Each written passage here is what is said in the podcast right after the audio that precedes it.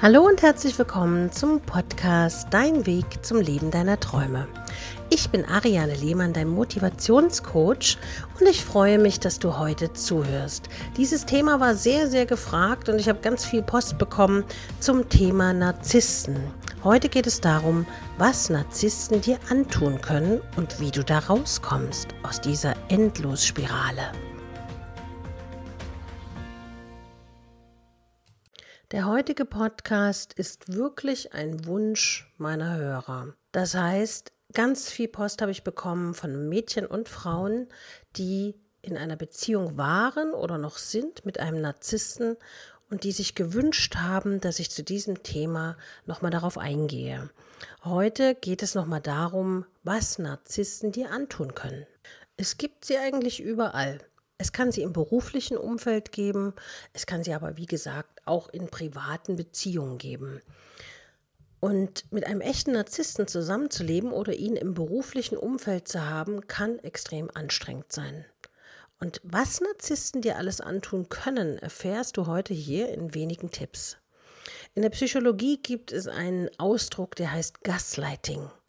Das ist ein Begriff für Manipulation. Narzissten sind dafür bekannt, dass sie alles dafür tun, andere zu beeinflussen. Deshalb kommt der Begriff Gaslighting recht häufig in diesem Kontext vor. Narzissten hassen Kritik. Wenn du es wagst, sie dennoch zu kritisieren und mutig sein willst, wirst du mit blanker Wut, Verleugnung und im schlimmsten Fall mit Beleidigung rechnen müssen. Um dich sowie andere zu manipulieren, werden sie zudem das Gaslighting einsetzen. Konkret geht es in dem Fall darum, das Gegenüber dazu zu bringen, dass derjenige an seinen Fähigkeiten, Stärken und sogar an der Gesundheit zweifelt. Und das alles nur, damit der Narzisst besser dasteht. Wie viele Narzissten versuchen es auch, dem Gegenüber einzureden, dass dieser sich alles nur einbildet. Aus diesem Weg kann der Narzisst es dir im schlimmsten Fall antun, dass du an deinem eigenen Verstand zweifelst. Und da muss ich wieder an den gesunden Menschenverstand appellieren. Nicht, was andere sagen oder tun, ist für dich wichtig, sondern wie du darüber denkst. Du hast immer den freien Willen und kannst jede Sekunde eine andere Entscheidung treffen. Vollkommen gleich, was die andere Person von dir möchte. Der zweite Punkt ist die Erniedrigung deiner Person. Heißt, Narzissten haben große Freude daran, wenn sie andere Menschen erniedrigen oder runtermachen können. Ob mit Taten oder mit Worten, das ist dem Narzissten vollkommen egal. Wenn du mit einem solchen Menschen zu tun hast, der immer nur andere schlecht macht oder der immer andere runtermacht, um selber besser dazustehen, kann es sein, dass er heute eine Fähigkeit an dir zu schätzen weiß, die er morgen angeblich hasst. Warum der Narzisst das tut? Er möchte dich erniedrigen, also auch unterdrücken, damit du dich schlechter fühlst und in der Folge zu demjenigen aufschauen kannst. Du kennst das sicher. Manche Menschen machen andere runter, damit sie selber besser dastehen. Auch hier gilt dieses Beispiel. Je kleiner also dein eigener Selbstwert ist, desto besser steht der Narzisst da. Sogar sehr selbstbewusste Menschen können auf diese Weise erniedrigt werden. Gerade im Berufsleben gibt es da viele Möglichkeiten. Besonders schlimm wird es, wenn man vor anderen Menschen, zum Beispiel der Familie, Freunden oder Arbeitskollegen, runtergemacht oder erniedrigt wird. Das kann zum Beispiel passieren, indem der Narzisst deine Schwächen betont oder vertrauliche Dinge ausplaudert, die dich in ein schlechtes Licht rücken. Es ist also von großer Bedeutung, dass du dich beginnst mit deinem Wert zu beschäftigen und nicht zulässt, dass jemand anderes kommt und deinen Wert bestimmt. Wie meine ich das? Also ich habe zum Beispiel in meinen Beratungen schon oft erlebt, dass Frauen sagen, dass zum Beispiel der Narzisst gesagt hat, ja, sie ist ja zu fett und sie will man ja sowieso nie und so weiter und so fort selbst wenn du ein bisschen mehr auf den Rippen hast, ist das kein Grund, mit dir so umzugehen. Das ist jetzt nur ein Beispiel. Ne? Und du entscheidest, ob du mit dir so reden lässt oder nicht. Jetzt gibt es natürlich die Fälle, die dann sagen, ja, aber ich liebe ihn doch, egal, ob du ihn liebst oder nicht, es gibt Grenzen und die solltest du feststecken, wo deine Grenzen sind. Beleidigung und runtermachen hat nichts mit konstruktiver Kritik zu tun. Es ist was anderes, wenn jemand zu dir sagt, Mensch, ich würde dir vielleicht lieber einen Salat empfehlen als die fette Pizza. Und wenn man dann natürlich sagt, wieso bin ich zu fett, dass man dann natürlich äh, das behutsamer rüberbringt. Jemand, der mit deiner Seele gut umgeht, das ist das Wichtigste. Und nicht jemand, der dich absichtlich beleidigt, nur damit er sich besser fühlt. Jetzt kommen wir zu einem ganz weiteren wichtigen Beispiel, wo Narzissten sich sehr oft tummeln, ist im Berufsleben. Und warum? Weil sie dir den Erfolg nicht gönnen können. Narzissten möchten möglichst die einzigen erfolgreichen Menschen im Universum sein. Und falls du Erfolg im Job oder im privaten Bereich hast, darfst du keinesfalls damit rechnen, dass der Narzisst dir das gönnt. Stattdessen wird er nämlich versuchen, dich indirekt für deinen Erfolg zu bestrafen. Vielleicht verändert sich derjenige oder er beachtet dich nicht mehr. Manche besonders extrovertierte Narzissten ziehen über ihr Opfer hinter deren Rücken her. Auf diese Weise versucht derjenige, dem Opfer die Show zu stehlen und endlich wieder alle Aufmerksamkeit auf sich zu lenken.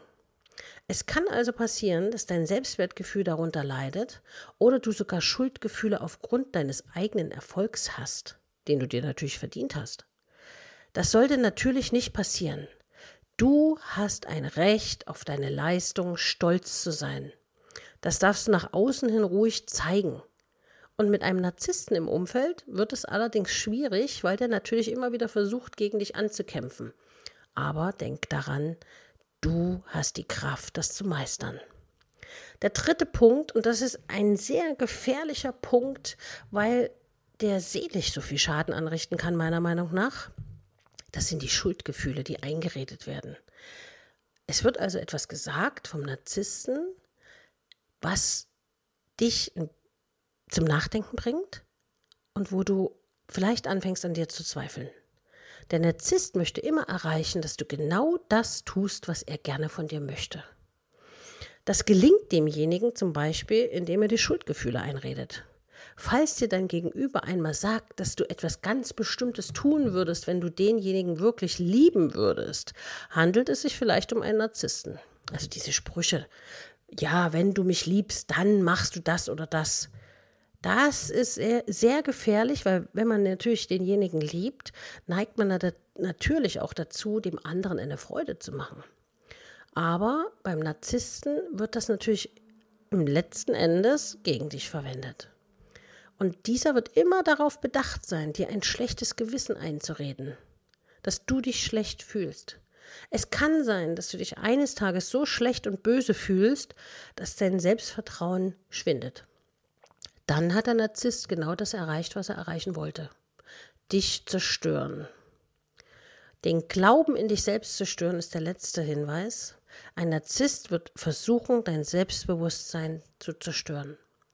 Natürlich wissen die meisten Menschen, dass sie Schwächen haben oder es Dinge gibt, welche sie nicht gut können. Die hat jeder von uns.